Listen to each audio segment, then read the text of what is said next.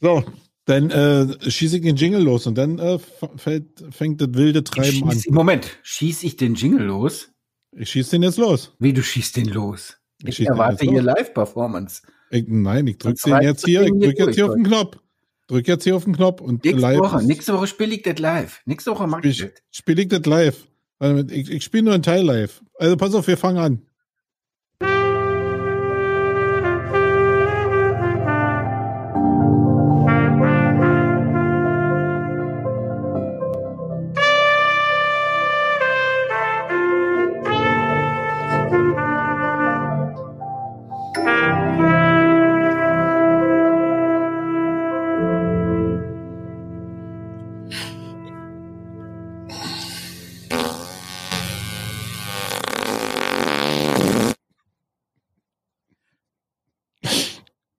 Der war, der war nicht ganz live. Okay. Da, da ist aber okay, oder? Also unerwartet feucht. Ich hatte, ich, ich hatte unter ich spiele den live was anderes erwartet, aber Ja, hast du gedacht, Ich dass ich habe jetzt hier irgendwie erwartet. den live performe, den Furz, oder wie? Komm, red dich nicht raus. Begrüß Ja. mich, Mensch. Mensch, okay. Hallo Wolfgang. Willkommen bei Jung und Young. Hey, super, ey, super Stimmung. Ähm, ja, schön, dass wir es wieder einrichten konnten. Ähm, dass wir uns hier beide wieder treffen und jetzt hier unsere, unsere Visagen erstmal wieder im Video sehen. Ich meine, die Leute hören ja im Podcast nur den Sound. Die wissen ja gar nicht so genau, dass wir jetzt hier, sag ich erstmal den Monitor hier richtig eingestellt, damit du denkst, dass ich dich angucke. Also wir sehen uns auch. Ähm, das heißt, die Reaktionen sind immer da und manche Sachen, die wir so, ja, hier so bringen,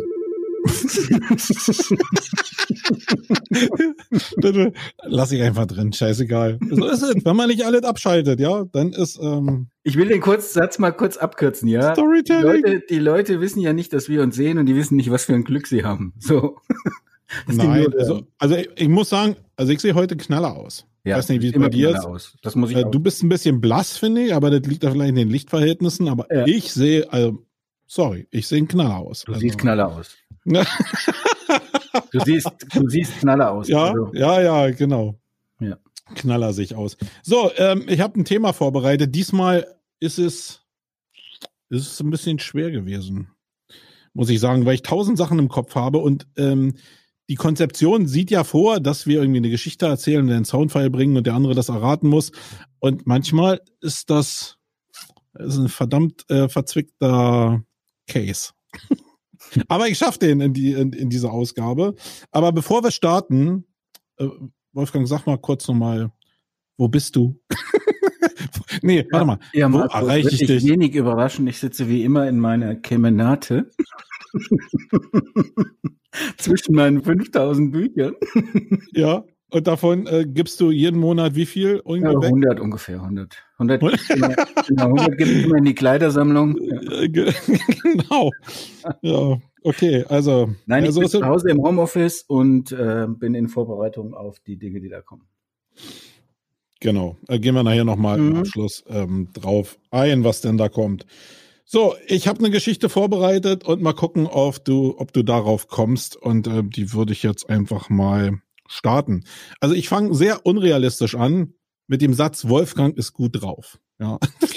Eingeweihte wissen schon, dass das bei dem gar nicht so ist. Ekelhafter. Wolfgang ist gut drauf, ja. Ähm, und Wolfgang geht immer sehr viel, wenn er zu Hause arbeitet. Und ich glaube auch, wenn er in der Firma ist, geht er eine Menge spazieren. Dafür beneide ich ihn ein bisschen, weil er mir immer so Bilder sendet, wenn er da draußen in der Landschaft ist und einfach spazieren geht.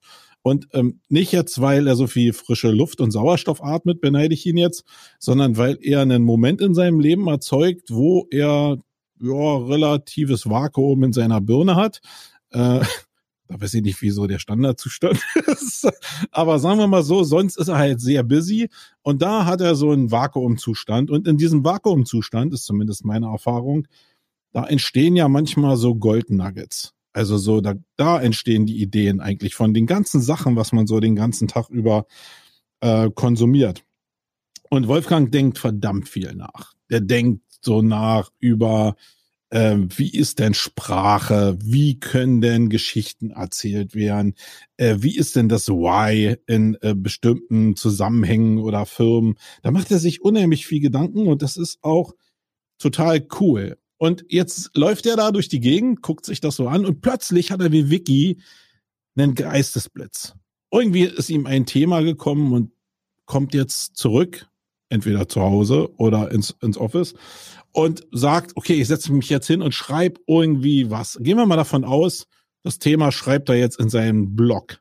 Ja, bei Team Digital gibt's einen Blog und da schreibt er jetzt das Thema rein. Gehen wir mal davon aus. Und ja, jetzt postet er das und jetzt kommen wir zu einem Punkt, wo er mir gerade eine andere Sache im Vorgespräch erzählt hat. Aber jetzt tun wir mal so, als ob die Geschichte so abläuft, dass er das in den Blog einstellt, eine super wahnsinnig tolle Geschichte, wie er findet.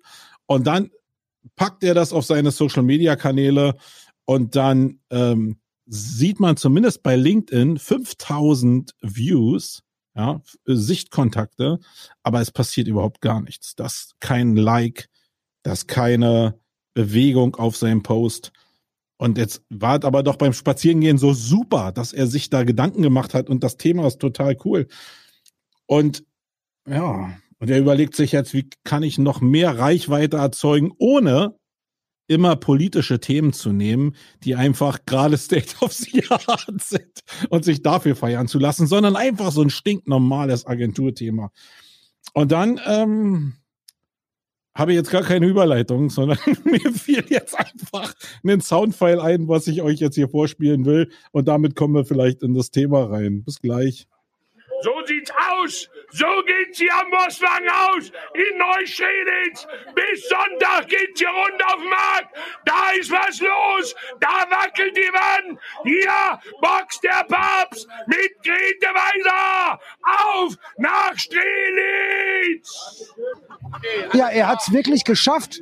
Wettbewerb gegen den Brüllaffen, der bis dahin das lauteste Lebewesen der Welt, mit einem riesen Medien aufgebaut, wo Pressevertreter aus Fernost, aus USA, Kanada und so weiter gekommen sind, sich im Duell gegen den Brüllaffen durchzusetzen. Wurst Achim quetscht Töne mit mehr als 110 Dezibel aus seiner Kehle. Das entspricht der Lautstärke einer Kettensäge. Die weithin hörbaren Brüllerangebote haben inzwischen eine beachtliche Menschenmenge auf den Markt gelockt. Und der bekloppte Holländer ist wieder da. Der bekloppte Holländer vom Hamburger Fischmarkt. Ja! So, das war doch schon. Ja, jetzt viel Spaß beim Raten, um welche Thema es heute geht. Naja, das ist ja gar nicht so schwer, fand ich jetzt. Nee? Fand auch, ja, ich weiß.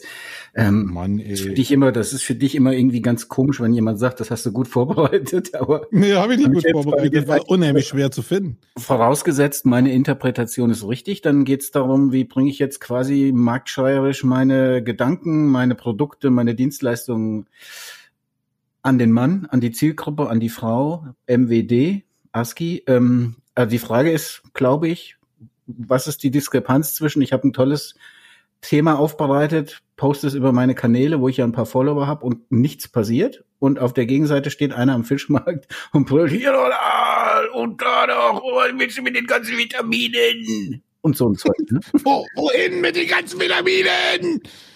Ich war, als ich beim letzten Mal auf dem Fischmarkt war, war da tatsächlich äh, jemand, der hat äh, so, also ich will jetzt keine Markenwerbung machen, aber sehr, sehr so, so lilafarbene Schokoladeprodukte.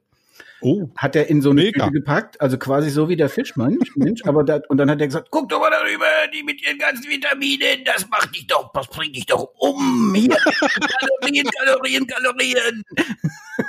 Und da war die Hölle los bei dem Typ. Also ich glaube, es, ich glaube, es geht so ein bisschen um dieses Delta zwischen, ich habe ein tolles Thema und keiner interessiert sich dafür und ich habe ein paar Fische und schrei einfach nur laut rum und alle stehen da, weil der Event irgendwie geil ist. Könnte das sein? Das könnte so sein. Und ich äh, gebe dir auch mal den Anlass. Der war relativ kurzfristig. Wir haben ja Anfang der Woche jetzt hier äh, im Rahmen unserer Campings einen Code of Contact äh, gelauncht, ähm, weil ich mir darüber mal Gedanken gemacht habe, wie man ja irgendwie das Frauenthema oder so Übergriffe besser regulieren kann. Egal. Oh, schön ging's wie, äh, Mikrofon gehauen. Könnte sein, dass Ähm, die Leute denken, du hast Alkohol getrunken. Ja, kann sein. Ähm, äh, gegorene Cola Light. Und äh, da kam ein Kommentar äh, von jemandem, den will ich jetzt gar nicht namentlich nennen, aber der hat gesagt, ja, ist ja gut, dass du das gemacht hast, aber muss man denn das Thema immer so ausschlachten? Und dann bin ich so auf das Thema gekommen, hey, ich will das ganz gerne mal mit dem Wolfgang besprechen. Ähm, ja, wie siehst du das?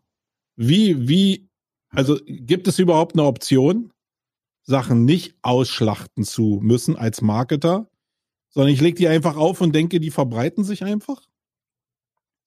Okay, also das hätte ich jetzt, also die Herleitung habe ich tatsächlich so nicht verstanden. Ja, aber, siehst du mal. ja, siehst du, habe ich wieder zu kurz gedacht. Aber ähm, also die Frage ist im Prinzip, wenn ich dich richtig verstanden habe, ist es nicht immer so, dass man so wie Fischmänner quasi auf die Trommel hauen muss, im übertragenen Sinn, um Inhalte an die Zielgruppe zu bringen? Oder Na genau. Also ich gehe jetzt mal, äh, ich war, will kein Geheimnis draus machen, war kurz mal auf eurem Blog von Team Digital. Da stehen ja eine Menge so Artikel drin von, äh, ihr habt da eine neue Seite gebaut für irgendeinen Kunden, weil der okay ist. Ähm, aber wen interessiert's? Also ni- nicht jetzt vom Thema, sondern wie erreiche ich damit überhaupt Menschen? Ist ja toll, dass ich das auf eine Seite packe. Aber wer hat jetzt wie was davon? In erster Linie ihr als Agentur. Äh, Ist so wie so ein Produkt, ja. Ich habe jetzt hier ein Glas mit Cola Light drin und da ist ein ganz spezielles Gesöff drin. Also ich sag jetzt mal, ist nicht Cola Light, sondern was, was ich selbst kreiert habe. Schmeckt super. Bestes Gesöff ever. Äh, Und keiner weiß davon. Und ich will den aber verkaufen. Erkenne den Fehler. Ja. Nee, ich glaube, also auf deine Frage zu antworten, ich glaube, du musst immer irgendwie den für dich geeigneten Kanal finden, um das zu distribuieren und das an die Zielgruppe zu bringen. Jetzt runtergebrochen auf unseren Team Digital Blog ist es tatsächlich so, dass das eigentlich eine andere Funktion hat. Also, dass die Artikel, die da stehen, nicht primär dazu dienen, Reichweite neu zu generieren, sondern wir nutzen das eigentlich, um unsere Bestandskunden zu informieren. Also darauf zu verweisen und äh, mit Newsletter etc. quasi denen zu zeigen, was wir noch so alles machen. Weil, weil wir in der Agentur gemerkt haben, dass viele Kunden dadurch, dass wir ja relativ breit aufgestellt sind und nicht so spitz jetzt eben nur in einem Thema SEO oder Content Marketing oder Print sind, ähm, oft nicht wissen, was wir alles machen. So und das ist eigentlich für uns, da ist die Zielgruppe klar definiert und dafür ist das eigentlich auch gut. Aber prinzipiell, wenn ich rausgehe und eine, ein Produkt an eine neue, an Menschen verkaufen möchte, die mich noch nicht kennen, dann glaube ich, ist die Fischmarktmethode absolut notwendig. Also du musst in irgendeiner Form mit natürlich mit vielen Parametern verbunden, musst du den idealen Ort für dich finden, um deine Nachricht rauszubringen. Parameter, Und jetzt sind wir schon im Thema. Parameter Ja. sind dein Budget zum Beispiel. Wenn du, wenn du, wenn du eine Million hast und, und machst Fernsehwerbung, dann hast du relativ schnell Reichweite. Ähm.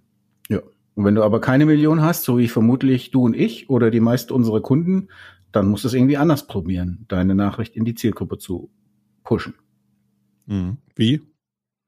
Ja, indem du zum Beispiel erstmal darüber anfängst. Jetzt könnte ich natürlich, du weißt ja, ich könnte jetzt bei Adam und Eva anfangen und dann äh, wird dieser Podcast acht Stunden lang. Aber ähm, Nee, jetzt soll ja den Leuten da draußen helfen. Also es ist ja nicht so, dass ich hier einfach jetzt labern will, sondern viele stehen ja vor diesem Problem, dass sie einen Inhalt haben, den sie publizieren und denken, dass das mit der Reichweite ihrer eigenen Social-Media-Kanäle als organische Reichweite ausreichend ist, um das zu, publi zu publizieren. Und dann ist die Frage jetzt einfach, und die stelle ich mir tagtäglich, wie kann denn jetzt so eine, ja, eine, eine Seeding-Strategie für einen bestimmten Inhalt oder äh, eine Produktpräsentation aussehen? Und ähm, das ist ein ganz offenes Geflecht. Sag einfach mal, wie du da rangehen würdest, wie so deine Denke ist. Weil Wege gibt's natürlich ganz viele, aber ein paar würde ich ganz gerne mit dir hier irgendwie thematisieren, damit die Leute eine Orientierung haben, was sie vielleicht machen können. fangen wir mal am Fischmarkt an. Der Fischmarktmensch, der macht das ja aus einem bestimmten Grund so, weil er weiß, über diesen Markt laufen morgens Menschen. In der Regel würde ich behaupten, einfach, ich war schon ein paar Mal da, ich würde behaupten 90 Prozent Touristen oder 80 Prozent. Also ein sehr, sehr hoher Prozentsatz dieser Menschen sind Touristen, die da morgens auf den Fischmarkt gehen. Also wenig Hamburger. Vielleicht die, die irgendwie nach durchzechter Nacht dann noch irgendwie was kaufen. Aber ansonsten, es sind das schon hauptsächlich Spontankäufer. Das sind keine wiederkehrenden Kunden, die nächsten Sonntag wieder da sind, sondern die meisten, glaube ich, sind Spontankäufer. Und was haben die Fischmarktmenschen und die alle, die da stehen, gemacht? Die haben gemerkt, okay, der, der am lautesten brüllt, der den besten Event liefert, der die beste Produktinszenierung hat, der holt sich die Zielgruppe am nächsten an sich ran. Und das ist erstmal die Voraussetzung dafür, dass er überhaupt Fische verkauft oder whatever. Ja. Da gibt's ja, wie gesagt, nicht nur diese Fischverkäufer, sondern mittlerweile verkaufen die ja Blumen, Obst, alle möglichen Sachen nach der Menge. Alles, genau. Die schreien ja alle. So, also was heißt das und was ist jetzt ähm, quasi die Brücke zu deiner Frage? Ich glaube, es ist immer wichtig, deine Zielgruppe zu kennen.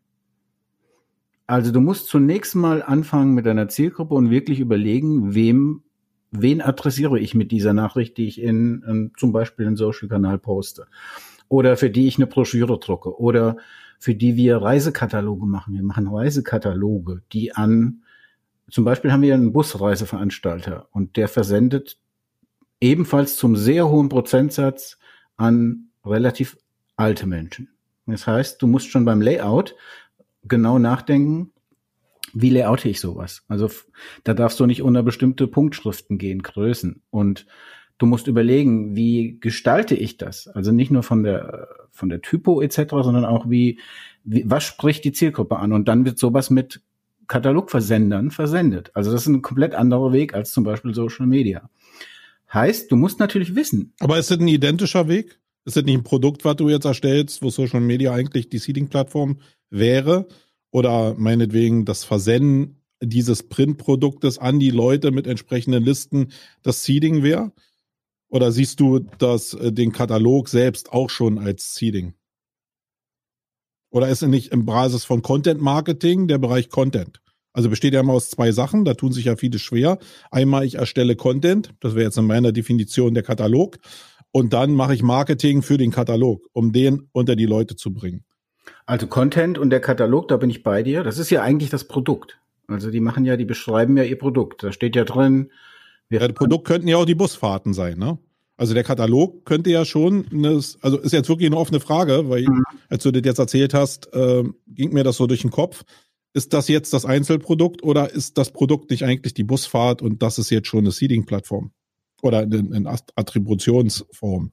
Also ich glaube, das ist ein gutes Beispiel dafür, dass ja die Lieblingsberaterantwort ist, es kommt drauf an und das ist tatsächlich so. Also, weil letzten Endes, wenn man es mal ganz klassisch anschaut an dem Beispiel, dann ist das Produkt eigentlich die Busfahrt.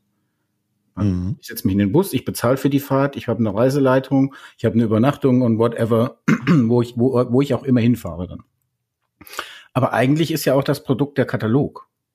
Also genau, also der Content. Oder, äh, einfach mal übertragenerweise auf Content Marketing. Ja, der Content. Die Frage ist berechtigt bei dir in, oder von dir in dem Fall. Puh, könnte ich jetzt gar nicht genau sagen. Also eigentlich klassisch das Produkt oder die Produkte dieses Anbieters sind diese Fahrten plus Vereinsfahrten etc. und so weiter. Das sind eigentlich die Produkte. Und dann ist der Katalog ein Seeding-Kanal. Dann wird diese mhm. Information über eine, über einen bestimmten Kanal in einer bestimmten Form speziell abgestimmt auf die Zielgruppe an die Zielgruppe rausgegeben, sozusagen. Und das ist in dem Fall der wichtigste Kanal. Nichtsdestotrotz ist genau dieses Unternehmen, das ich jetzt gerade im Kopf habe, aktuell dabei, einen Social Media Manager einzustellen, weil die sagen, das wird für uns immer wichtiger. Also heißt, die sieden ihren Content dann natürlich auch und dann mit völlig anderen Möglichkeiten in die sozialen Kanäle. Also ich kann natürlich vier Wochen vor einer Reise, wenn sie noch nicht ausgebucht ist, nochmal richtig Gas geben. Das kann ich mit dem Katalog nicht. Der ist gedruckt, der geht raus und dann gilt der ein halbes Jahr. Also es ist eine völlig andere Konstellation. Und da sind wir aber wieder bei dem Beispiel vom Fischmarkt. Ich muss halt wissen, wen adressiere ich. Ja? Und wenn ich jetzt zum Beispiel wüsste, von meiner von meinen Empfängern des Katalogs erreiche ich zwei Prozent über Social Media, dann macht das keinen Sinn. Dann kann ich das zwar ähm, entsprechend gestalten und kann die Dinge pushen, aber das bringt halt nichts, weil ich erreiche ja keinen. Also was, mache ich es im Prinzip zum Selbstzweck oder als Image-Maßnahme. Also ja, äh, ich glaube, man sollte sehr genau wissen, an wen man eigentlich adressiert. Und jetzt komme ich zu meinem Lieblingstipp, den kennst du auch schon, damit habe ich dich auch schon malträtiert, weil ich fange eigentlich noch einen Schritt vorher an. Nämlich, indem ich sage, ich, ich, du weißt ja, ich werde Land auf, Land ab immer so für Storytelling irgendwie mit Storytelling assoziiert.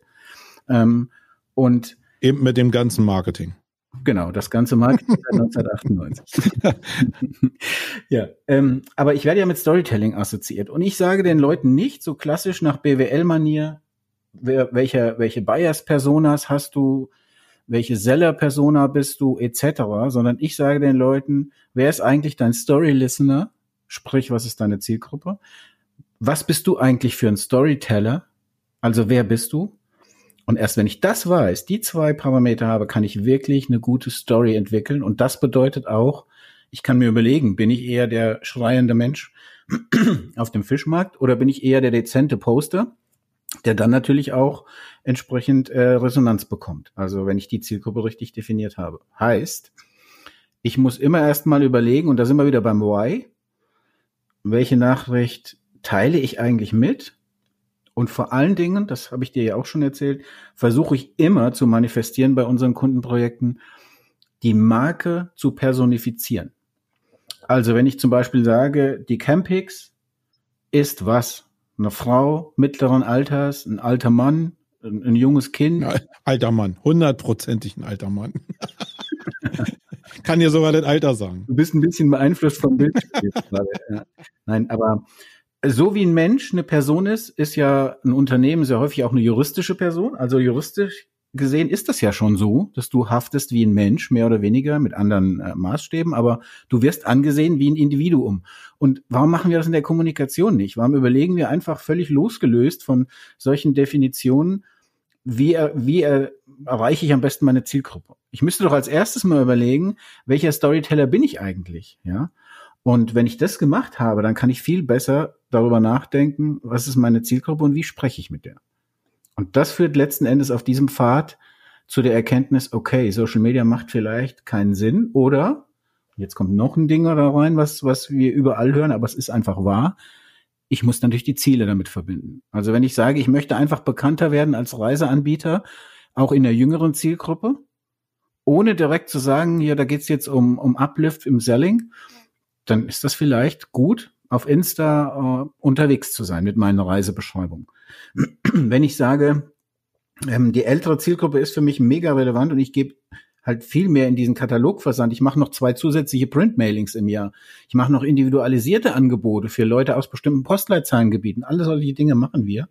Ähm, ist das auch in Ordnung? Also wichtig, zusammengefasst. Erstens, welcher Storyteller bist du? Wie sieht deine Persona aus? Was möchtest du erzählen? Zweitens, wer hört dir zu? Wer soll dir zuhören und was möchtest du erreichen? Und dann bist du relativ nah, schon zumindest an der Definition. Bin ich hier der, der Fischhans auf dem Markt oder bin ich eher jemand, der andere Wege nutzt? Mhm. Jetzt werdet ja nicht der Podcast, wenn ich jetzt nicht irgendwie auch was dagegen halten würde. Immer wenn du erzählst, man muss sich so sehr viele Gedanken machen äh, und noch mehr Gedanken machen und Zielgruppe hier, Zielgruppe da, dann geht mir immer irgendwie das Messer äh, teilweise auf, äh, nicht in allen Bereichen, aber die Leute, die da am Endeffekt so einen Katalog machen, die wissen ganz genau, was ihre Zielgruppe ist. Da geht es eigentlich nur noch um Reichweite. Sollten sie zumindest. Und selbst wenn sie es nicht wissen, ist ja die menschliche Daseinsform einfach so omni, so multidimensional, dass ich ja einfach diese Gruppen gar nicht richtig ausklambüstern kann. Ja, wenn ich jetzt irgendwie eine ältere Zielgruppe habe, dann heißt das ja noch lange nicht, dass äh, die Schwiegertochter oder die Tochter oder der Sohn von den Eltern, die diese Zielgruppe sein könnten, denen nicht die Reise kaufen. Oder dass der Sohn, der jetzt irgendwie in Social Media jetzt das Angebot gesehen hat, zu seinen Großeltern geht und sagt, ey, hast du nicht Bock, da irgendwie so eine Reise mitzumachen? Also die Welt ist ja viel größer als das, was wir uns immer so als Persona schnitzen wollen. Und ich glaube, am Ende des Tages geht es oftmals darum, dass man einfach erstmal rausballert, um möglichst viele Menschen zu erreichen, um dann die Leute vielleicht auch ja, entweder zu interviewen oder Interaktionen rauszukriegen mit einem Produkt, was eigentlich rockt. Aber die meisten bleiben genau da hängen, wo du es gesagt hast. Nämlich, die machen sich unendlich viele Gedanken, was man machen könnte und wie die Persona aussieht und so. Und was passiert am Ende? Nichts wie, wie Lähmung. Und die Agenturen, die stehen natürlich gut da, weil sie natürlich da beraten können. Aber am Ende wäre die Antwort, ey, gib mir einfach, äh, meinetwegen der Content, der Katalog hat 20.000 Euro gekostet. 40.000 für Seeding und jetzt äh, legen wir mal los. Das ist so wie die Frage, ey, ich gebe dir als Agentur, lieber Wolfgang, eine oder du erbst eine Million Euro mit der Bindung, du musst aber deine für deine Agentur eine gewisse Reichweite aufbauen und vielleicht sogar einen gewissen Umsatz erzeugen können. Na, herzlichen Glückwunsch. Die Million löst dein Problem überhaupt gar nicht erstmal. Sondern du musst dann schon noch entscheiden, okay, was mache ich denn jetzt? Und ist es nicht so, dass ich einfach, und daher kommt ja diese Assoziation mit dem Marktschreier in meiner Denke, dass es ja einfach darum geht, von, von allen Anbietern, die Busreisen meinetwegen anbieten, da gibt's ja noch ein paar mehr, einfach das größte Maul zu haben, irgendwie, ja. Und einfach am meisten auf die Trommel zu hauen, damit mein Angebot wahrgenommen wird und sich nicht darüber Gedanken zu machen, uh, habe ich jetzt die Zielgruppe, ist die richtig targetiert? Verstehst du, was ich meine? Ja, aber ist doch gar kein Widerspruch. Also ich, ich, ich höre dir zu und ja, nicke die ganze Zeit, ja, ja, ja, ja, ja, ja. Ja, genau. Aber ist nicht so, dass genau diese ganze Persona, das ganze Gedöns, sage ich jetzt mal, die Leute immer, also ich meine, du hast ja auch einen handfesten Vorteil davon. Wenn du Beratungsdienstleistungen in Richtung Persona verkaufst, dann äh, sind ja immer Tagessätze oder Stundensätze da hinterlegt. Und ich nehme mich da nicht aus. Bei mir ist genauso. Äh, aber eigentlich könnte man das doch eher schon ins Seeding packen und damit einfach gleich Gas geben, bevor man jetzt irgendwie über das ganze Marketinggedöns nachdenkt und Strategie. Mm. Weil für beide ist ja oftmals nicht das Geld da. Ich versuche es mal über eine Analogie. Ähm, der liebe Nils Danke, der hat beim lieben Oliver... Den wir hier sehr grüßen. Den wir hier ganz lieb grüßen, den lieben. Wenn du mir nicht wieder ins Wort gefallen wärst, dann wäre ich auch gleich noch höflich gewesen. Ja, das ist aber wichtig, falls du das vergisst. Ja. Ich wollte sagen, der liebe Nils Danke von Content Fleet, herzliche Grüße nach Hamburg. Hat herzliche Grüße. Dr. Oliver Ratajczak, genauso liebe Grüße. Ja, genauso liebe Grüße. Ja, an beide, das wollte ich zusammen sagen, aber gut. Ja, bist mir wieder reingekritscht. Das musst du jetzt, mental musst du damit fertig werden. Okay. Ja. Die, die zwei haben mal einen genialen Podcast gemacht. Ist sicherlich auch noch online. Ich weiß jetzt die Nummer und so nicht. Vielleicht können wir das irgendwie in die Shownotes packen oder so. Oder ihr, oder ihr sucht einfach mal, die jetzt zuhören. Der hat mal einen sehr schönen ähm, Podcast, die zwei gemacht, über das Thema, wie baue ich eine Marke und wie funktioniert eigentlich Online-Marketing. Und die Analogie in diesem Podcast, den ich verschlungen habe, ja, das war zum Glück auf dem Weg nach Salzburg, weil das waren noch zwei Teile, irgendwie zweimal eineinhalb Stunden oder so, ähm, habe ich komplett am en bloc gehört. Und die Analogie war, du hast im Prinzip ein Fundament. Das ist zum Beispiel fürs Online-Marketing also du steckst erstmal dein Claim ab, du brauchst ein Grundstück, das ist dann deine Domain, dann baust du ein Fundament etc. Und zum Schluss haben sie dann ans Haus, also du hast ein Haus gebaut und das war dein Online-Marketing. Und du hast dann zum Schluss über Ads zum Beispiel Schilder außen ans Haus gehängt. Ja? Und ich fand die Analogie mega und fand das toll. Und jetzt frage ich mich gerade bei dem, was du gesagt hast, in deiner Frage, die, wenn ich die richtig verstanden habe, hieß die Frage ja, kann ich nicht einfach anfangen? Gib mir 20.000 Euro, kostet die Produktion für einen Katalog ja, ist übrigens dann ein sehr kleiner Katalog für wenig Leute, aber macht ja nichts. Der war ja nur mal, dann sag mal eine Hausnummer. Was kostet ein Katalog? Keine Ahnung, weiß ich jetzt nicht. Würde ich nie dann Sag mal ein Range. Ja, 20.000 ist schon eine gute, ist schon eine gute Nummer. Ist das schon okay? Da kriege ich schon einen guten Katalog für. So, und dann hast du gesagt, gib X Euro. Für ja, das machen wir öfter mal. Das gefällt mir irgendwie. Das Festnageln auf Preise finde ich cool. Gib, Danke gib dir für den Tipp. Euro für den Katalog und gib mir Y Euro fürs Seeding und ich hau das irgendwie raus. Und ich bin der, derjenige, der am lautesten trommelt in der Branche so ungefähr. War ja deine Annahme, ob das nicht reicht. Und die Frage ist, fehlt dir da nicht irgendwie das Fundament? Weil ich sage mal, dieses, du hast ja offensichtlich so eine Aversion gegen diese Basics, die man da, die ich sehr liebe, also Markendefinition. Ähm, ich mache zusammen mit meinem lieben Kollegen Jörn Winter auch noch immer ein Markensteuerrat. Das heißt, da steht dann genau drin, wie die Marke argumentiert wird, etc. Und All diese Dinge liebe ich, aber die mache ich ja nur einmal. Die mache ich ja nicht pro, pro Produkt, sondern das, das ist meine Basis, das ist mein Fundament. Und wenn das vorhanden ist, kann ich alles andere viel, viel einfacher machen. Also deswegen, ich bin bei deiner grundsätzlichen Ansatzweise oder bei deiner Meinung eigentlich gar nicht dagegen. Also ich hätte da jetzt gar keinen Diskurs, aber ähm, ich finde schon, dass die Basics wichtig sind und da bleibe ich auch dabei. Und ich merke einfach in den Projekten, in denen wir eine definierte Zielgruppe haben, und es muss nicht immer in Buyers Personas enden oder so, wie du das jetzt gesagt hast. Aber es ist schon sehr wichtig zu überlegen, wo treffe ich die Zielgruppe und wen spreche ich an. Und dann kann ich natürlich überlegen, wie werde ich der lauteste in diesem Markt. Weil letzten Endes reden wir immer über den Markt. Es geht um ein Angebot und um eine Nachfrage. Und dann ist die Frage, wie werde ich eben der lauteste auf diesem äh, Fischmarkt sozusagen. Mhm.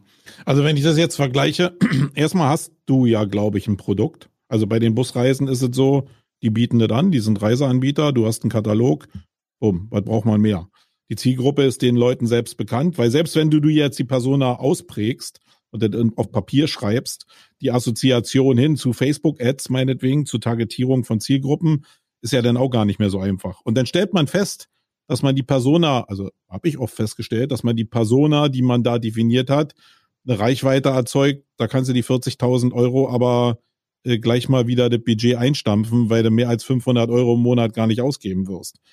Ähm, das ist ja oftmals einfach so ja, eine Erkenntnis. Und manchmal ist auch die Erkenntnis, einfach Werbung zu schalten, um dann zu gucken, aus welchen Zielgruppen kommen die denn da. Ähm, also das Schreien ist ja dann faktisch, also einmal kann man laut schreien mit Formaten, ja, indem man äh, an das Format denkt, womit man denn äh, das ähm, rausbringen kann. Aber sonst ist ja laut Schreien in meiner Definition oder in meiner Welt eigentlich mehr so Reichweite zu erzeugen. Und du wirst dich jetzt nicht großartig wundern, dass ich da immer ganz schnell bei dem Thema Sur bin. Und wenn ich mich mit den Leuten unterhalte, ohne jetzt hier was zu feiern, dann ist es bei denen genau andersrum. Die machen sich nicht so viel Gedanken über Persona, sondern die haben ein Produkt, die bauen vielleicht noch ein Funnel, um das, was aus der Seeding resultiert, sauber abarbeiten zu können. Ja, ich glaube, das ist viel wichtiger. Aber die ballern dann einfach raus in, in Kanäle und probieren die dann immer kleiner zu machen und detaillierter zu machen. Aber nicht, weil sie jetzt weniger Leute erreichen wollen, sondern weil sie natürlich auch auf den Klickpreis gucken müssen, äh, um dann einfach weniger, also viel Reichweite für wenig Geld zu bekommen. Ist das nicht schlauer, so wie die Sur-Leute das machen? Nee, das ist falsch, wie du siehst.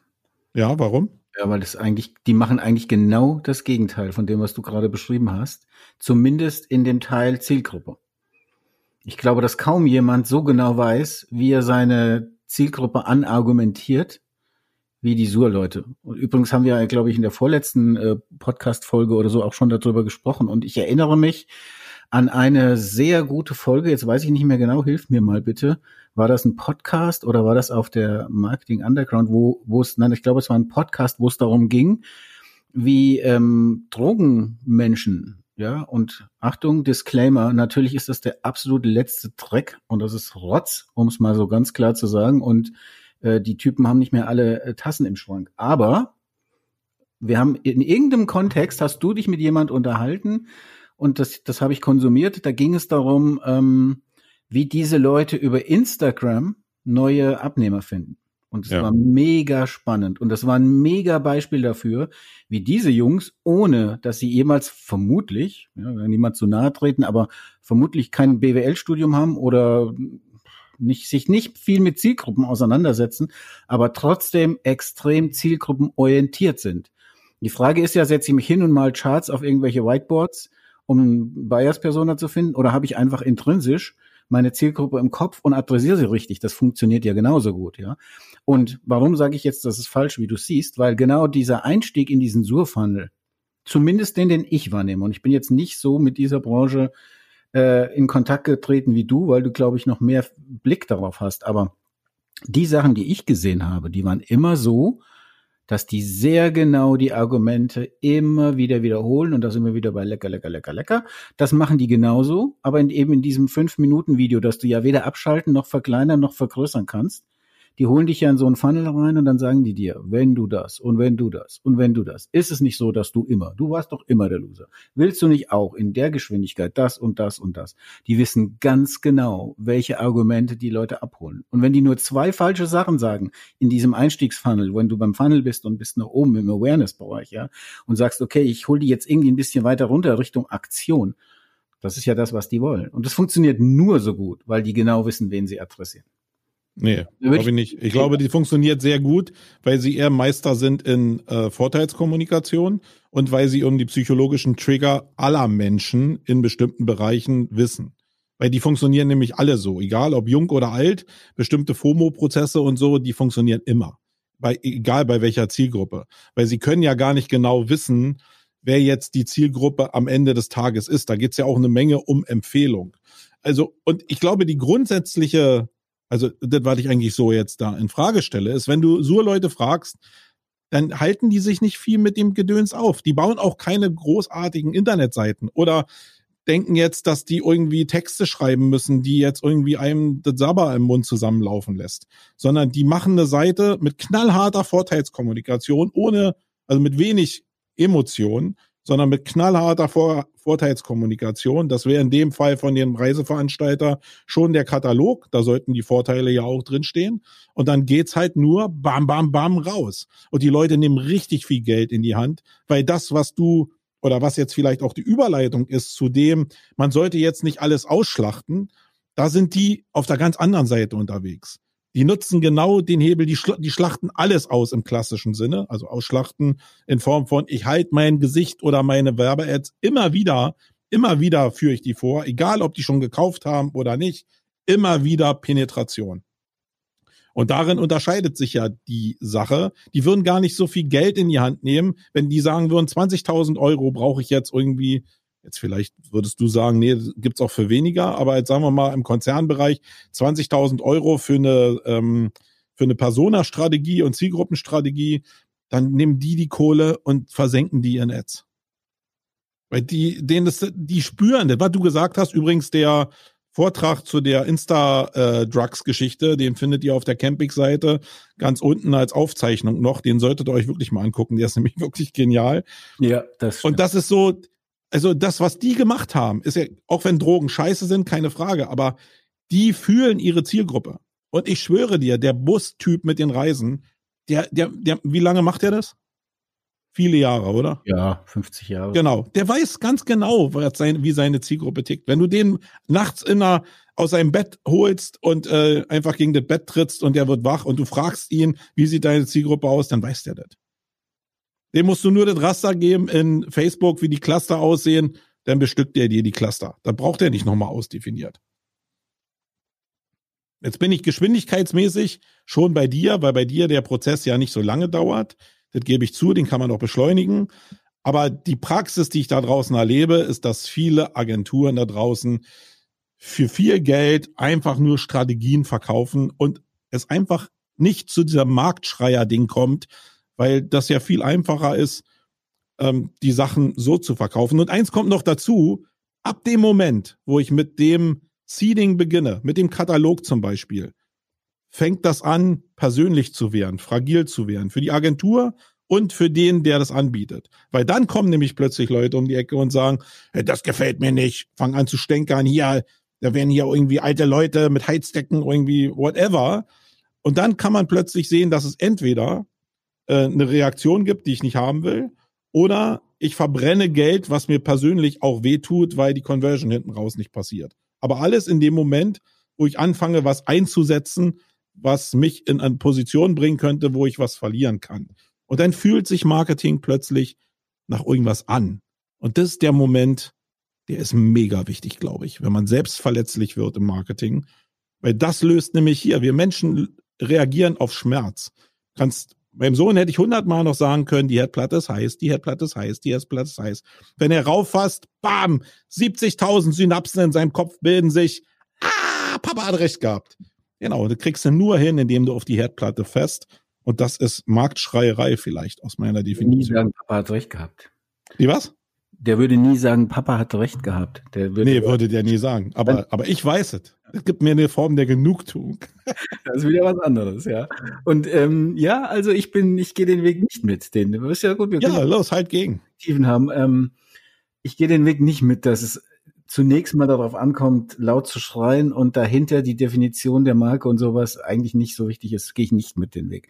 Weil ich würde sagen, wo führt das denn hin? Ja, also was, das sind doch alles, also andersrum gefragt, wo sind denn die glaubwürdigen Menschen? Eher in dieser Sur-Szene vertraust, würdest du denen vertrauen oder? Es geht jetzt aber um Systeme. Also du probierst es jetzt wieder auf Sur runterzubrechen. Ja, das ist nicht mein, mein Anliegen. Wenn ich jetzt die Sur-Technik auf deinen Busreisenmenschen übertragen würde, dann ist das Produkt, was er anbietet, ein geiles Produkt. Gehen wir mal jetzt davon aus. Und die Techniken, die er benutzt, um marktschreierisch da draußen tätig zu werden, äh, die können an Sur angelehnt sein. Aber äh, schieb mich bitte nicht auf die auf diese Schiene von äh, das, was die verkaufen, ist jetzt der Inhalt. Äh, das Quatsch, das meine ich damit nicht. Hm. Verstehst du? Mhm. Aber Sondern die machen halt einfach.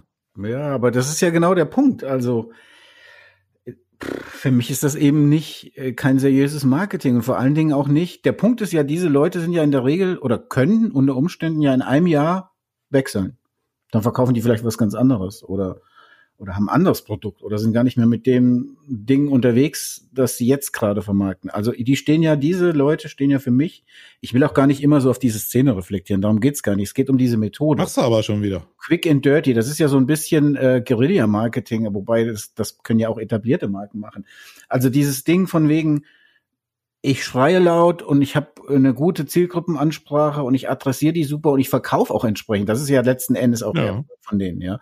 Mm das so versus, ich habe eine solide Marke mit einer klaren Identität, mit einer klaren Sprache, mit einer klaren Haltung, mit Werten und mit Nutzen für den äh, Kunden, da würde ich nicht sagen entweder oder. Also den Weg gehe ich nicht mit. Und wenn, dann gehe ich den, dann biege ich nach links ab an den Schreienden vorbei, weil das ist für mich nicht seriös einfach. Also ich, ich denke, du musst eine gewisse Basis haben an Definition und dich mit deiner Zielgruppe auch beschäftigen. Viele, da hast du recht, ganz viele brauchen das auch ehrlicherweise, ehrlicherweise nicht so, weil das ist einfach gewachsen. Wenn du 50 Jahre lang ein Produkt in eine, in eine Zielgruppe verkaufst, dann weißt du schon sehr genau, wen du adressierst. Da, da bin ich komplett bei dir. Der Punkt ist halt, ähm, gerade dann, wenn du sagst, ich will die, die Reichweite erweitern, ich will mehr Umsatz machen, ich, ich will vielleicht auch mich an andere Gegebenheiten anpassen. Social Media gab es vor zehn Jahren in dem Umfang nicht, wie es das heute gibt. Ja, ich sage immer und in Anlehnung an den äh, Clemens Kibitzki, die die Menschen werden zu zu Prosumenten. Die sind Konsumenten und produzieren gleichzeitig Content, ja, indem sie über deine Produkte berichten und so weiter. Also die Welt ändert sich ja permanent und das ist ja das, was wir nicht wollen. Und da zu sagen, okay, die Lösung dafür lautet, wir schreien am lautesten. Ja, wir kennen unsere Leute, wir schreien am lautesten und wir nutzen unsere Kohle, äh, statt in unsere Marke zu investieren, investieren wir lieber in das Seeding und, und hauen das alles raus und verkaufen. Aber die Marke ist doch schon da, Wolfgang. Der, der, das Busunternehmen ist doch schon da, macht seit 50 Jahren Business. Und jetzt geht's doch nur darum, Menschen zu erreichen. Ich weiß gar nicht, wie man, auf, wie man jetzt auf, auf dieses Pferd kommen kann. Jetzt nicht noch mehr Menschen zu erreichen. Ja, weil du mich ursprünglich mal gefragt hast, was der eigentliche Weg ist. Und, der, und ich habe ja schon mal versucht zu erklären, dass wir nicht jedes Jahr die Marke neu definieren. Also natürlich, bei dem Kunden zum Beispiel mussten wir das gar nicht. Ja. Aber es gibt halt auch Traditionsunternehmen, hatte ich jetzt auch vor kurzem den Fall, äh, das Unternehmen ist über 100 Jahre alt, ist ein absoluter Hidden Champion aber die sagen, wir haben keine einheitliche Markensprache. Und was wir hier machen, ist ja ultra verkürzt, zumindest in meiner Wahrnehmung. Wir reden ja hier immer über ein Produkt und eine Zielgruppe. In der Regel sind unsere Kunden Minimum mit zwei, meistens drei oder mehr Zielgruppen be beschäftigt. Also es gibt dann zum Beispiel einen DIY-Bereich, wenn du irgendwas verkaufst, Produkte verkaufst, und es gibt vielleicht einen Professional-Bereich. Nennen wir es jetzt mal von unseren Kunden weg, zum Beispiel Brosch oder so. Da gibt es die Professional-Serie und, und die, die eher Heimwerker-Serie. Ja? Dann hast du ja völlig andere Tonalitäten, du hast eine völlig andere Markensprache.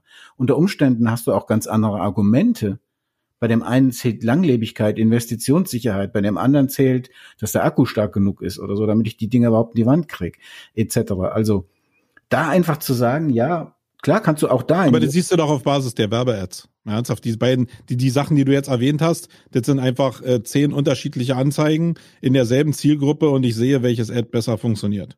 Oder ich differenziere noch die Zielgruppen. Ähm, also das Machen und das Lernen innerhalb dieser Seeding-Plattform. Und das muss ja jetzt nicht Social Media sein. Also kann auch alles andere sein, was da draußen noch funktioniert. Ähm, aber darüber sich mehr Gedanken zu machen. Und ich will das nochmal ausdehnen. Wir reiten jetzt immer auf diesem Busreisen Menschen rum. Stell dir mal vor, der hört jetzt hier zu irgendwie. Der denkt, jetzt nehmen wir den total auseinander. Aber bei jedem so, ich, ich gucke mir immer, auch in der Online-Marketing-Szene, an, was die Leute an Formaten produzieren. Ich nehme jetzt mal den Campix Livestream. Ja, äh, da stehe ich einmal die Woche jetzt um 10 Uhr da, rede mit irgendwie interessanten Leuten darüber, was im Online-Marketing oder auch auf der Metaebene so möglich ist, um dein Leben ein bisschen besser zu machen. Und dann habe ich dieses Format gebaut. Ja, dann habe ich äh, das Video da, äh, wie Bob lädt es hoch und dann liegt es irgendwie nochmal zum Angucken nochmal auf, auf der Campix. Ja, und dann Die meisten bleiben an diesem Moment genau stehen. Und dann kann ich mir natürlich Gedanken machen vorher, ah, was denn jetzt die Zielgruppe? Wenn ich jetzt die Ads ausliefere, äh, wen muss ich denn jetzt äh, targetieren? Im Endeffekt weiß ich das aber. Ich bin seit 20 Jahren in dem Bereich. Da, mich kann man auch nachts wecken. Äh, da weiß ich das eigentlich, aber ich weiß nicht, wie die Zielgruppen anzusprechen sind, vielleicht technisch auf der YouTube-Plattform. Aber der Kern ist doch, dass dieses Video in der Versenkung verschwinden wird, sofort. Innerhalb von 48 Stunden ist das völlig uninteressant in dem Content Shock, wenn ich nicht es interessanter mache und mich an die nächste Ecke stelle und brülle, brülle, was das Zeug hält durch den Content-Lärm, den es da draußen gibt, damit ich wahrnehmbarer bin, damit Leute dieses Format konsumieren. Mit dem Podcast hier genau dasselbe. Ich müsste eigentlich diese Stunde, die wir jetzt hier opfern, um in das Thema reinzukommen, wenn ich das ernst, richtig ernst nehmen würde und ich, ich sage jetzt, dass ich das auch nicht perfekt mache, weil es mega schwierig ist, müsste ich mich morgen, wenn das veröffentlicht wird, an die Ecke stellen und brüllen, brüllen, brüllen, brüllen. Du auch. Damit dieses Format an die Leute kommt. Weil sonst ist es im Content-Bereich wieder weg.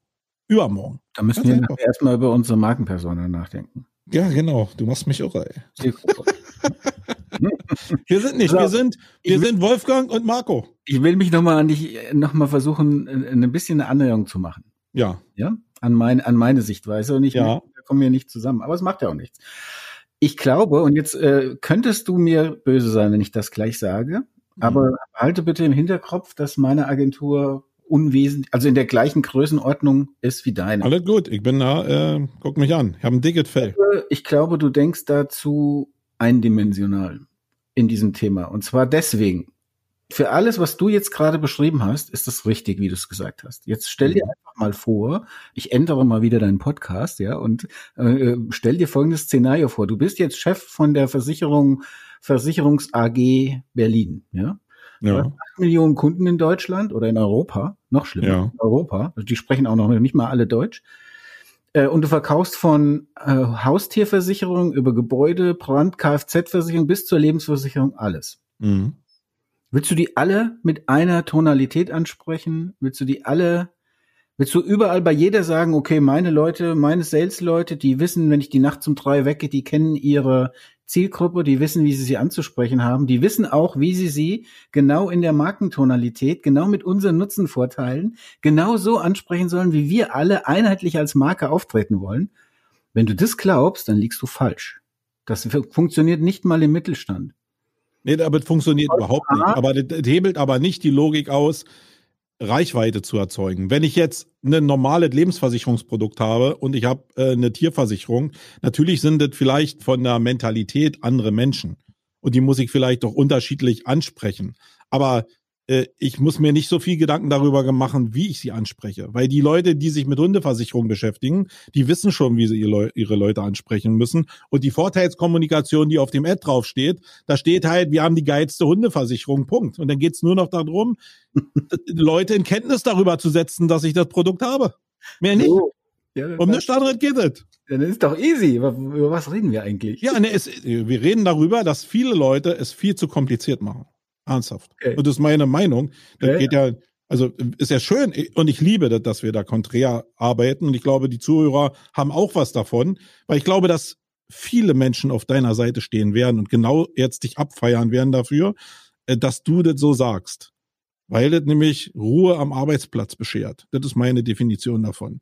Wenn ich mich damit beschäftige, dann habe ich schön Ruhe, weil ich dem Chef immer erzählen kann, was ich gemacht habe weil das, was nämlich daraus resultiert, wenn ich das Seeding erzeuge und da verbrenne ich jetzt Geld oder das läuft nicht so, wie ich es gesagt habe, dann muss ich mich rechtfertigen beim Chef. Aber solange ich einfach nur sage, das ist alles nicht gleich, wir müssen erstmal ausdefiniert, dann habe ich erstmal Zeit. So, ich sag's mal so, also zwei, zwei Aspekte noch dazu. Zum einen, am Ende des Tages, Querstrich, am Ende des Geschäftsjahres, entscheidet über das erfolgreichere Modell die Bilanz. Das ist übrigens das, was, glaube ich, Kunden an mir persönlich und auch an unserer Agentur mögen, weil ich immer sage, letzten Endes schauen wir uns die Bilanz an. Hat das funktioniert, was wir gemacht haben, oder hat es nicht funktioniert? Es zählt doch nur, wie viel habe ich verkauft. Ja, natürlich gibt's noch Imagewerte und andere Dinge, auf die ich einzahle, generell, so die ich nicht monetär zählen kann. Aber letzten Endes äh, interessiert meinen Kunden, hat er mehr verkauft. Also könnten wir theoretisch das ja so machen. Aber ich glaube, zweiter Aspekt, Also man könnte die zwei Modelle gegenläufig testen und gucken. Natürlich. Aber der Ich zweite. will jetzt gar nicht fragen, wie du trackst, äh, dass dein Erfolg aus dem Katalog, äh, wie du den jetzt trackst. Da können wir aber mal in der nächsten, da können wir Ja. auch mal drüber reden. Das ist nämlich Ja. sehr spannend. Ja, könnte ich dir sogar was drüber erzählen. Aber egal. Ja. Ähm, der zweite Aspekt, den ich noch habe im Kopf, ist, ich glaube, ja, also ich denke, das ist jetzt für die Zuhörer interessant gewesen, weil es unterschiedliche Perspektiven waren, aber ganz for real, wenn meine Tochter immer sagt, for real, glaube ich, ist es gar nicht entweder oder. Ganz ehrlich, ich glaube, es ist sowohl als auch. Und auch wenn sich das wieder wie eine Marketing-Plattitüde anhört, geht es doch eigentlich darum, zu sagen, wie viel Marke und wie viel Tonalität und wie viel Markendefinition möchte ich und stecke ich da rein? Bin ich bei null und mache nur Seeding? So what, wenn es funktioniert, ja. Bin ich bei, ich möchte meine Marke durchdefiniert haben, ich möchte meinen Vertrieb einheitlich in der Tonalität, zumindest in den Leitplanken, die ich vorgebe. Ich darf nie Individualität von Menschen versuchen zu kanalisieren, das wird nicht funktionieren. Aber ich kann ja auf einer Autobahn, auf der Marketing-Autobahn links und rechts eine Leitplanke setzen und kann sagen, innerhalb dieser Richtlinien fahrt ihr. Und das ist zum Beispiel eine Corporate Language, also eine Markensprache, ja, eine Markentonalität. Also möchte ich das gerne durchdefiniert haben und gehe dann ganz gezielt und organisiert raus. So what, wenn es funktioniert, ja. Also ich glaube nicht, dass es entweder oder ist, ja, sondern ich glaube, dass ähm, im Prinzip jeder für sich seinen Weg finden muss. Und es ist halt geil, wenn du dann Experten an der Branche, in der, an der Seite hast aus der Branche, die sich damit auskennen. Ich glaube, das ist einfach, und das ist auch unser USP in der Agentur, dass sich sowohl halt Leute haben, die dann die Typo oder Web, äh, WordPress oder was ich, was für eine Seite bauen, als auch die Grafikerin, als auch die Texterin, als auch die Lektorin, als auch den Online-Marketeer. Die haben wir eben alle. Und das ist das ganze Marketing, wenn ich jetzt mal hier den Werbeblock einschieben darf. Aber der Punkt ist doch, wie portioniere ich was? Und richtig geil wäre es doch, wenn wir im Marketing es schaffen würden, ein Produkt zu bauen, wo wir sagen, okay, wir stülpen dir so viel Markendefinition über, wie du vertragen kannst und wie es für dich okay ist. Aber wir nutzen auch so viel Fischmarkt wie nötig. Also wir hauen auch auf die Trommel. Und da bin ich jetzt schon wieder sehr nah bei dir, weil ich glaube, das ist so eine, ah, wie soll ich sagen, Feindschaft will ich nicht sagen, aber das ist so dieses Puma oder Adidas, Atari oder Amiga, äh, äh, Cola oder Pepsi Ding, ja. Also entweder sur oder seriös. Warum? Ja, warum können wir nicht einfach sagen, wir kombinieren es individuell immer so, wie es für den Kunden optimal ist? Und deswegen, ja, also so als versöhnliches Ende aus meiner Sicht, ich sehe da kein Entweder, Als persönliches Ende. ich sehe da kein Entweder oder, sondern ich sehe da eher wirklich auch sowohl als auch. Denn Mhm. Dass diese Leute, da haben wir letztes Mal auch schon drüber gesprochen, dass diese Leute im Sur-Bereich da wirklich auch erfolgreich sind. Also, dass viele von denen nicht diese Zahlen haben, die sie wohl lancieren, ist klar. Aber ich glaube trotzdem, dass viele von denen sehr, sehr erfolgreich sind, monetär. Und deswegen glaube ich, warum soll man davon nicht lernen? Ja. Also, ich Aber wie ist das denn in deiner Wahrnehmung? Jetzt mal ernsthaft. Ähm, wie viel Content siehst du, der nach deinem Dafürhalten und nach dem, wo wir uns jetzt friedlich, friedlich geeinigt haben, äh, wirklich entsprechend eigentlich werthaltig gesiedet wird, ausreichend gesiedet wird?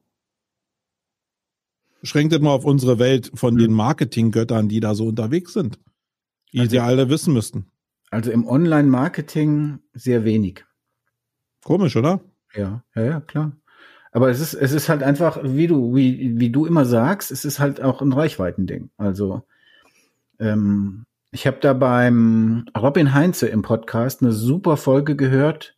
Jetzt habe ich schon wieder vergessen, welcher Gast das war, aber der Robin kann das ja vielleicht mal irgendwo zukommentieren. Aber Robin ist super, da können wir uns ja drauf einigen. Und da ging es um ähm, ein Unternehmen, das schon online sehr gut unterwegs war und dann den Weg gewählt hat ins TV-Marketing.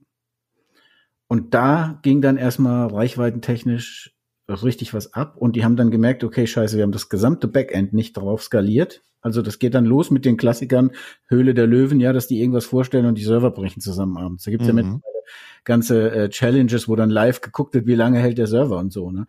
Ähm, also dass dann wirklich, du sagst, okay, in dem Moment, wo ich breit in die Reichweite gehe, habe ich natürlich andere, habe ich eine ganz andere Welt eigentlich, die ich dann bespielen muss. Und Auch ein ganz anderes Gefühl. ja, Weil wenn du merkst, dass du in der Höhle der Löwen bist und dein Server kackt ab, herzlichen Glückwunsch. Denn, also da passiert was mit dir. Mhm. Anders als wenn ich mich, äh, wenn ich Personas aufzeichne. Sondern es passiert wirklich mental total was. Weil du nämlich einfach was verlierst und spürst es und fängst an zu telefonieren und probierst die Verantwortlichen zu erreichen und die sagen dir, ja, mit dem Paket, was du gebucht hast, kannst du aber jetzt auch nicht erwarten, dass du das aushalten kannst. Mhm. Ja, und dann probierst du das innerhalb von Minuten zu regeln und merkst aber, es geht gar nicht, weil du nicht vorbereitet bist. Mhm. Und das ist, äh, ich glaube, da lernen Menschen richtig mit Marketing umzugehen. Und das ist, glaube ich, eine Erkenntnis. Deswegen gehe ich auch immer so an die Schmerzgrenze in meinen, in meinen Fällen zumindest, weil ich denke, dass ich mega viel davon lerne und ich habe davon auch viel gelernt. Ähm, und ich beschäftige mich da wenig mit, ähm, okay, wie könnte meine Zielgruppe aussehen? Übrigens, aber, äh, aber beides zusammen ist äh, der Königsweg. Deswegen, äh, da, da gebe ich dir total recht. Beides also, zusammen. Der Podcast, ich weiß, ich weiß die Marke tatsächlich nicht mehr, aber ich weiß jetzt wieder, dass es äh, eine Softwarefirma war und auch, also es ging um so eine Finanzbuchhaltungssoftware. Und die war mir auch vorher schon bekannt über das Online-Marketing und ich habe das auch im Fernsehen gesehen in irgendwelchen Spots dann. Und der hat erzählt den Weg von, wir haben super entwickelt. Ich ich sage jetzt einfach mal irgendwelche Zahlen, die stimmen aber nicht. Hört euch den Podcast einfach mal beim Robin Heinze an. Aber das war so ungefähr, wir hatten 80 Leute, wir haben zu zweit angefangen, irgendwann hatten wir 80 Leute, haben überlegt, ah, wir bespielen jetzt die Ads und organische Suche waren wir super und wir haben noch äh, Seeding gemacht und hatten Influencer und dann haben wir gedacht, ach komm, lass uns mal eine TV-Werbung schalten. Und dann hat er erzählt er auch wirklich die kompletten Insights. Dann sagt er irgendwie, wir haben da 100.000 Euro in die Hand genommen, hatten dann irgendwie 20 Werbespots zur besten Zeit bei NTV und hatten dann plötzlich, da war dann, ging dann alles nach oben ab, wie wir es am Anfang überhaupt nicht geplant hatten. Auch nicht, dass das Monitoring nachher so schwer ist, etc., etc. Und der erzählt, erzählt aber dann die ganze Strecke bis dahin, wo sie heute sind, wo sie das auch etabliert haben und wo er sagt, okay, da haben wir ein paar schmerzhafte Punkte gehabt auf dem Weg. Aber wir haben es jetzt doch geschafft, stabil auf, ich sag jetzt wieder irgendwas, 600 Mitarbeiter und 20 Millionen Umsatz im Jahr und keine Ahnung, irgendwelche gigantischen Zahlen dann, wo die sich etabliert haben und sind den Weg gegangen. Und deswegen, ich glaube, am Ende des Tages ist es, da kommen wir wieder zum Anfang, ist es wirklich die Kombination von allem und dann vielleicht auch mal mutig sein und mal einen neuen Weg wagen. Das könnte auch sein. Oder noch mehr Reichweite erzeugen, weil es ist ein schönes Beispiel, was du gerade geliefert hast. Äh, für Robin und die Agentur hat das jetzt super geklappt, weil das in deinem Kopf hängen geblieben. Genau. Da reichte der ein, eine Touchpoint. Für den, der aber als Gast jetzt in, den, in, den, in das Video-Interview reinkommt, hat es anscheinend nicht gereicht. Das heißt, wenn du dir jetzt nicht mal die Marke merken kannst, dann ist für einen in diesem Spiel jetzt irgendwie war nicht genug da. Und da wäre mhm. nur die Lösung gewesen, dass Robin dem entspricht, indem er das Ding so oft raushämmert, dass dir ganz klar gewesen wäre jetzt, wie die Marke heißt. Mhm. Weil dann hätten beide Seiten plötzlich was davon gehabt. Mhm. Ja, also es stimmt, wobei es ist mir ein bisschen unangenehm, denn äh, wir sind auch vernetzt, der, der Mensch, der das erzählt hat und ich. Und äh, es, es liegt einfach daran, wer mich kennt, weiß, ich konsumiere quasi 22 Stunden am Tag irgendwelche Podcast, Bücher oder sonst irgendwas. Ich habe einfach mittlerweile wirklich so ein großes Netzwerk, dass ich tatsächlich manchmal Namen vergesse, wenn ich mit Menschen. Der Empfänger hat immer recht. Du machst überhaupt nichts falsch. Oh, nee, ernsthaft, ist so. Also der Sender muss das gewährleisten. Meine Güte. Das ist so. Und deswegen muss ich eine Menge schreien. Wenn ich dir, wenn ich dir jetzt irgendwie den halben Tag die Marke ins Ohr brüllen würde, äh, wie Seitenbacher, ja, wie lecker, lecker, lecker, lecker, bleibt ja auch hängen. Äh, mhm. Dann funktioniert das auch, glaube ich, besser. Mensch, Wolfgang, also da ist was draus entstanden. Ich wusste, ich weiß ja immer nicht, wo das hindriftet. Aber ich fand es jetzt äh, sehr, sehr cool, weil weder geskriptet war und wir eben auch unterschiedliche Meinungen hatten. Ich wusste natürlich ein bisschen, wie du tickst.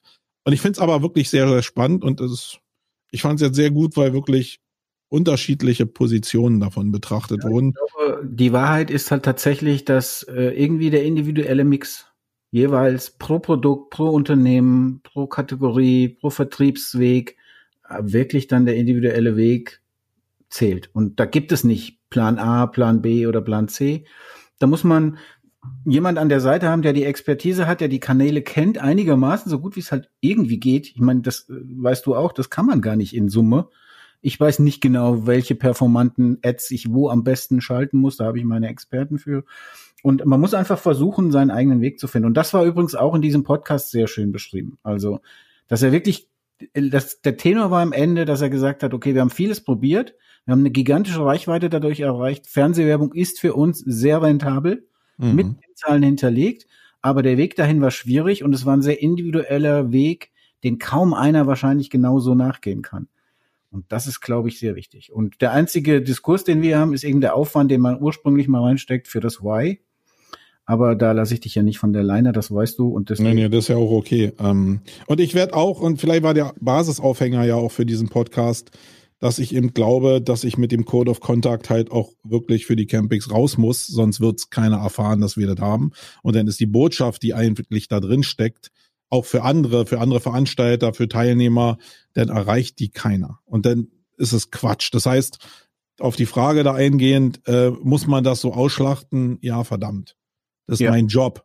ja, Muss das ausschlachten. da bin ich Und auch, ich bin total irritiert, dass so viele Marketer das äh, in Frage stellen. Und kommt mir leider immer wieder. Äh, es ist wie mit der Wiederholung oder diese Copycats zu bauen, dass viele sagen, oh, kenne ich ja schon. Ja, ist doch scheißegal, ist doch super, dass du es kennst. Ist doch die Basisgrundlage dafür, das auch zu kopieren. Ähm, ja, vielleicht war ich dadurch ein bisschen getriggert. Wolfgang, ich danke dir recht herzlich äh, für diesen Podcast. Und jetzt muss ich noch mal zum, zu guter Letzt, äh, natürlich, ich weiß, dass du das nicht so gerne hörst und so und nicht aus Paldovern willst irgendwie. Wir werden ein bisschen eine Pause machen hier mit diesem Jung und Young und nicht, weil du keinen Bock hast, sondern weil du dich einer OP unterziehen musst. Und äh, egal, was da passiert, ich wünsche dir alles Gute. Mein Glas ist immer halb voll. Ähm, das heißt, äh, da wird's auf jeden Fall, das wird positiv. Ja, denk nicht so schlecht darüber. Ich weiß, man hat da mal ein bisschen Schiss, aber das wird schon richtig geil. funktioniert schon. Das meine ich. In Dankeschön. diesem Sinne, ähm, ja, Wolfgang wird sich dann bei mir melden, wenn er wieder bereit ist ähm, Plan ist für den Podcast. lassen. Wir das kriegen wir schon hin.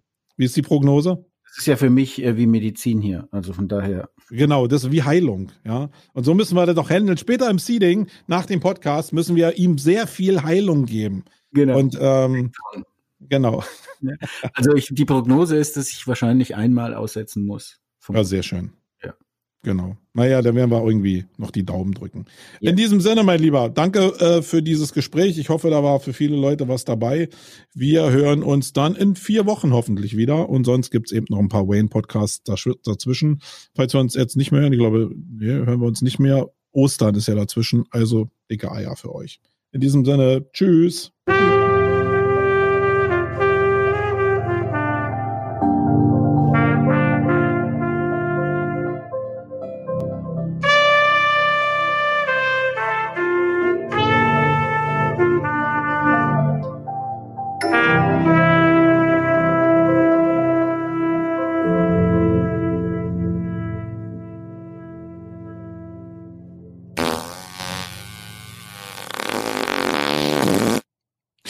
Ich finde ihn gut.